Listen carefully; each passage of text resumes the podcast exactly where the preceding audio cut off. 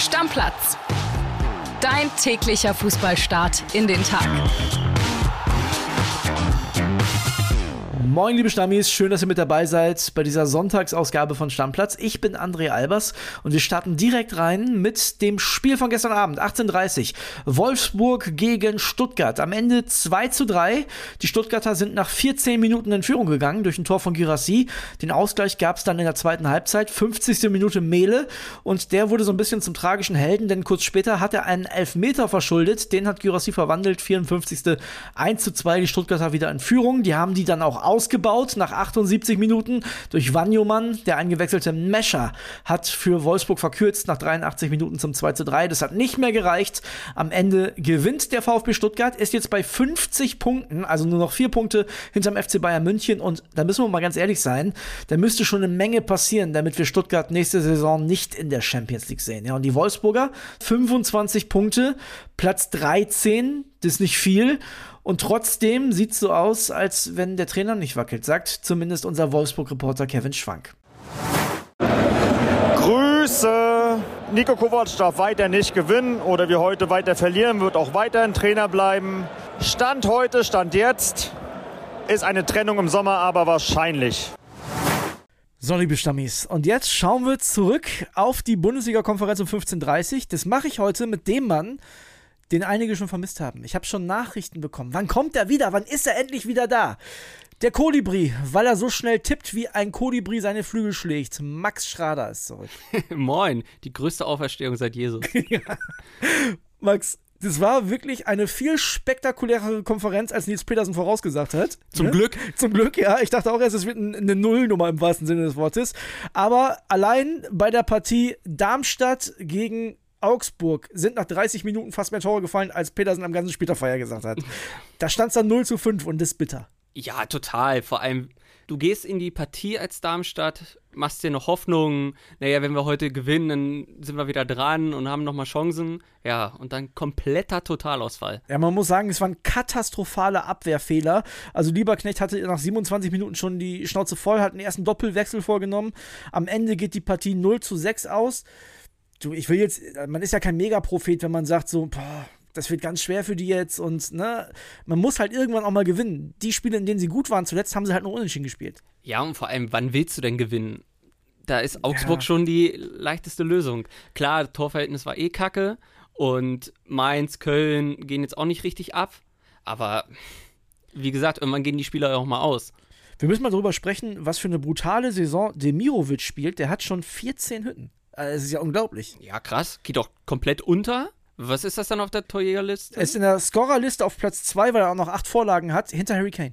Nicht schlecht. Ja, also richtig, richtig gut. Natürlich auch ein mega Befreiungsschlag für die Augsburger, die jetzt momentan scheinbar doch ein bisschen mehr nach oben gucken könnten als nach unten. Ne? Also Platz 10 ist es jetzt momentan. Ja, zwischen 15 und 7 ist das da ja eh alles sehr eng. Ja. Ne? Also du brauchst ja nur zweimal gewinnen, bist du gefühlt schon siebter, verlierst du zweimal, bist du unten wieder da. Ja, also und für Darmstadt, lass uns da nochmal zwei Worte zu verlieren.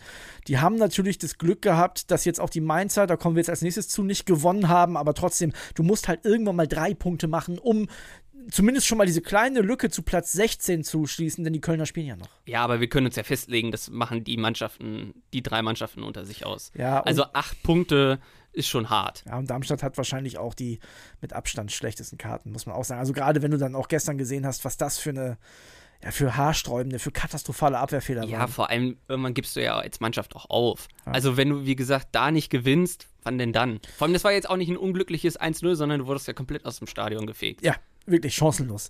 Lass uns sprechen über Mainz gegen Gladbach. Ich habe gedacht, die Mainzer machen es zu Hause. Die haben auch super angefangen. Das sah da, ich würde sagen, so 50 Minuten nach einem Heimsieg aus. Sind in Führung gegangen, 12. Minute durch Burkhardt, schönes Tor. Und dann kam Ngumo in der 55. und auf einmal war Gladbach im Spiel. Ja, oder beziehungsweise bei Mainz ging der Kopf los. Ja. Oh, jetzt können wir doch hier was verlieren. Ja, so ist es. Und wie doll der Kopf mitspielt, hat man dann kurz vor Schluss gesehen. 84. Dominik Kor, der in der 58. schon zu Recht gelb gesehen hatte für einen Foul. Nach einer Standardsituation ist eigentlich gar nicht viel passiert. Dreht der sich zum Schiri um und schreit den an. Gelb-Rot, also die dümmste gelb-rote Karte der Saison bis jetzt, würde ich fast sagen. Ja, und vor allem so ein gestandener Spieler. Ja. Das ist ja jetzt auch kein 18-Jähriger, sondern der hat ja schon ein paar Spiele auf dem Buckel. Der muss ja wissen, wie das ankommt. Wir haben noch eine Chance, komm, ein bisschen aufbauen, dann soll er halt irgendeinen anderen anschnauzen. Nur, der stand auch direkt neben dem Schiri und wenn er den da 30 Sekunden lang anbrüllt, ja, irgendwann ist dann halt gelb-rot. Für Mainz in einem Heimspiel gegen eine Mannschaft wie Gladbach eigentlich in der aktuellen Situation fast schon zu wenig. Die Gladbacher werden den Punkt mitnehmen. 1-1 ist für die, glaube Ja. ich, okay.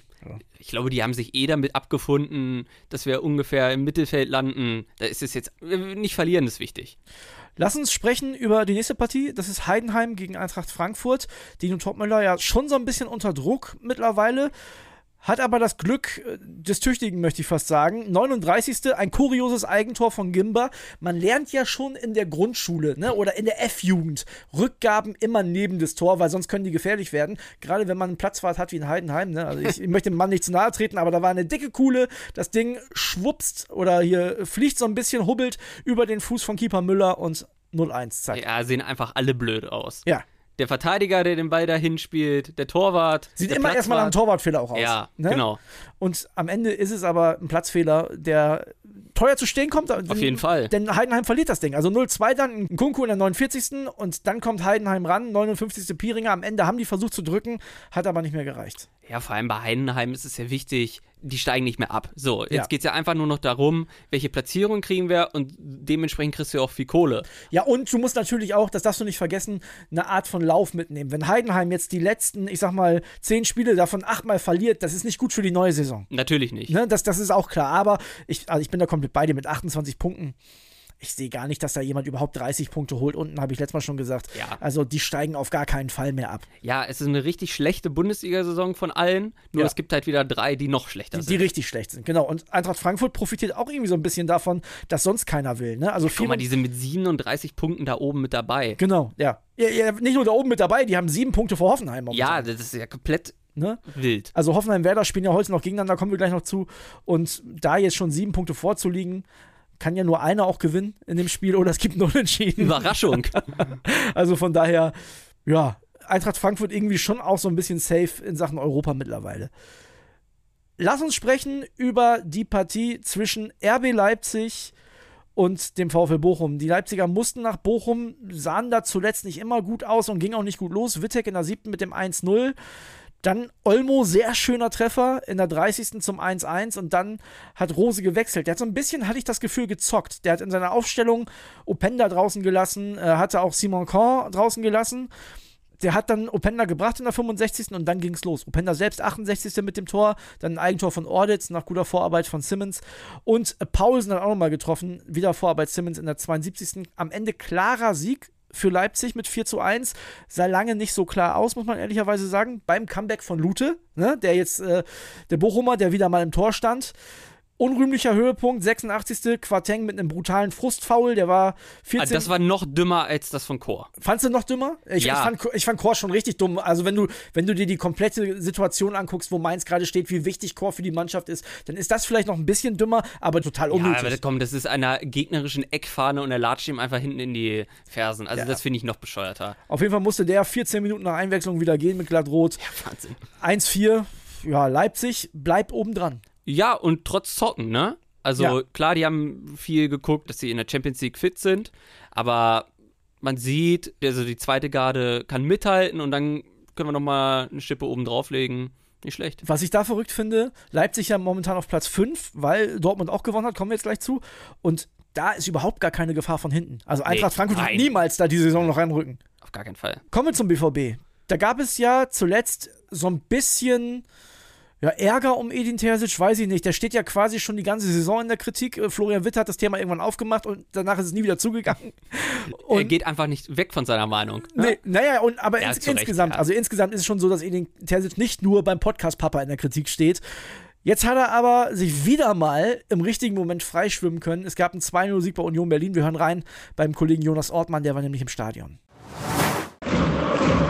Hallo André, hier läuft die Schlussphase der Partie zwischen Union und dem BVB. Ja, und es wird der wichtige Erlösungssieg für Edin Terzic, der hier mächtig unter Druck stand an der alten Försterei vor dem Spiel. Nach drei sieglosen Spielen in der Woche und der Blamage gegen Hoffenheim zu Hause, ja, war der Druck groß. Das Vertrauen in der Geschäftsführung und in der sportlichen Führung. Das hat angefangen zu bröckeln. Wir haben es in der Woche weit berichtet. Edin Terzic war ja schon am Donnerstag so ein wenig im Kreuzfeuer bei der Pressekonferenz, musste sich rechtfertigen für die Spielweise und die spielerische Entwicklung, die seit Monaten ja eigentlich, so muss man es klar sagen, ausbleibt. Und es ist die Siegerlösung hier. Ganz überzeugend war es mal wieder nicht. Union hätte hier auch zurückkommen können, hat die große Chance, nachdem Karim Adeyemi den BVB mit einem Traumtor in Führung schießt, läuft über die rechte Seite, zieht wie Ian Robben früher in die Mitte und haut ihn in den linken Winkel. Ein rechtes Traumtor. Damit geht es nur 1 zu 0 in die Halbzeit. Dann hat Union die Riesenchance durch Kevin Volland, wo Alexander Meyer, der Ersatztorwart für Gregor Kobel, stark pariert. Ja, und in der Schlussphase macht dann Ian Marzen, der Neuzugang im Winter, das 2 zu 0 klar, erobert sich den Ball und läuft dann aus, von der Mittellinie praktisch alleine aufs Tor zu, macht das 2 zu 0 perfekt. Ja, und die große Erlösung ist dementsprechend beim BVB hier groß geschrieben. Bin mal gespannt, wie es jetzt hier eingeordnet wird, denn wie gesagt, es war noch nicht alles Gold, was hier glänzt bei dem 2 zu 0 Sieg, aber vor dem wichtigen Auswärtsspiel in Bremen jetzt und dann kommt die PSW aus Eindhoven in der Champions League. Da kann man jetzt erstmal ganz tief durchatmen. Liebe Grüße, André aus der Alten Försterei. Bis bald. Tschüss. Noch nicht alles Gold, was glänzt. Das war aber klar. Also, dass die die jetzt nicht herspielen und es dann 4-0 Kantersieg gibt, das habe ich mir schon gedacht. Ja, das ist jetzt wirklich wenig überraschend. Nee, es passt zur Saison. Viel Krampf, viel Kampf, aber diesmal mit Erfolg. Glaubst du, Edin Terzic macht die Saison zu Ende beim BVB? Ja, das auf jeden Fall. Ja, Ob es dann weitergeht, weiß ich nicht. Ich, ich denke nicht. Ja. ja. gut, aber die Frage ist ja, wer macht's dann, ne? Gerüchte gibt's genug. Ich meine, Trainerwechsel wird es eine Menge geben äh, jetzt im kommenden Sommer, aber ja, Frage ist natürlich, wer macht's dann? Aber ich glaube, Edin Terzic kann mit so einer Saison, wo du dann vielleicht am Ende gerade so Vierter oder vielleicht sogar nur Fünfter wirst, kann, ja, kann das, wird, das überlebt er nicht. Also nicht als Trainer von BVB. Ja, das wird entscheidend. Wenn die Fünfter sind, geht's gar nicht anders, dann musst du dich von ihm trennen.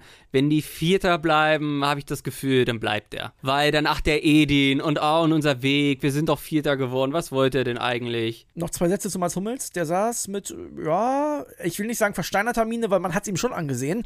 Der war angesäuert auf der Bank durfte ja, nicht spielen. Über, überraschend. Letzte Woche, okay, da hat er in der Woche nicht trainiert.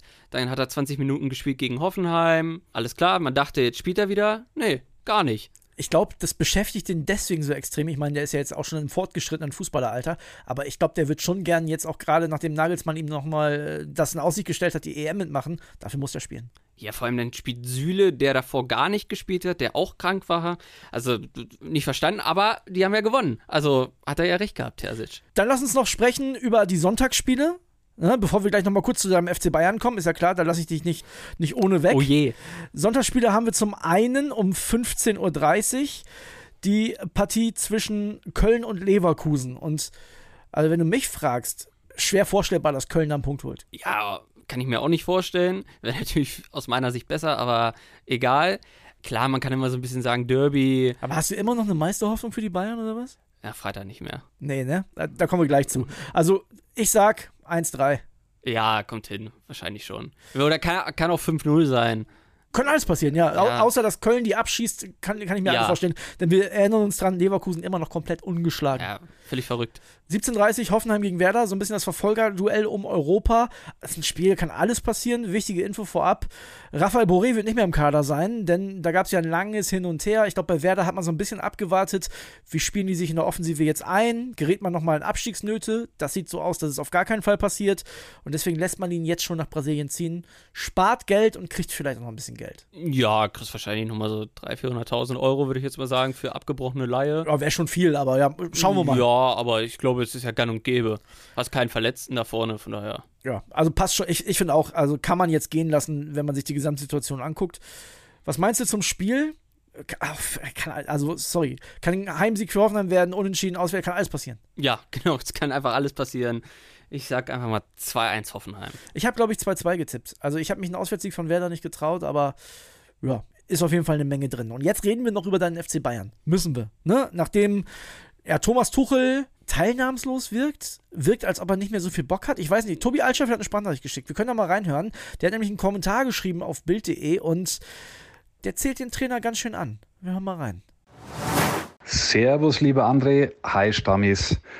Die Bayern, die sind weiter auf Schlingerkurs. Ja, das Spiel in Freiburg, das war ärgerlich, weil der Ausgleich sehr spät gefallen ist. Ähm, was vielleicht für einige Bayern-Fans und ganz sicher für viele beim FC Bayern noch ärgerlicher war, das waren die Aussagen nach Schlusspfiff von Thomas Tuchel, der über Harakiri gesprochen hat, der darüber gesprochen hat, dass Dinge umgesetzt wurden, die nie trainiert wurden. Und man hatte so ein bisschen das Gefühl, der Trainer nimmt sich aus der Verantwortung und wenn es nicht gut läuft, dann sind eben die Spieler schuld. Also schon die Art und Weise, bisschen teilnahmslos ähm, gegen Leipzig auf dem Metallkoffer, dann in Freiburg auf der Bank, als würde ihn das Ganze nicht mehr so richtig interessieren. Also kommt nicht so richtig gut an, aber dennoch darf er erstmal bleiben. Also der rücksichtslose Kurs von ihm, den er angekündigt hat, der darf weitergeführt werden. Ich habe geschrieben im Kommentar bei uns, es war auch ein bisschen demaskieren, was er gesagt hat, denn es fällt ja irgendwo auch auf den Trainer zurück. Er sitzt gegen Lazio Rom am Dienstag auf der Bank. Da geht es für die Bayern um alles. Ähm, ja, was in der Saison noch zu erreichen ist, das ist, wenn dann in der Champions League das Maximale. Bundesliga wage ich mich festzulegen, der Titel ist weg. Ist jetzt keine sehr gewagte Prognose.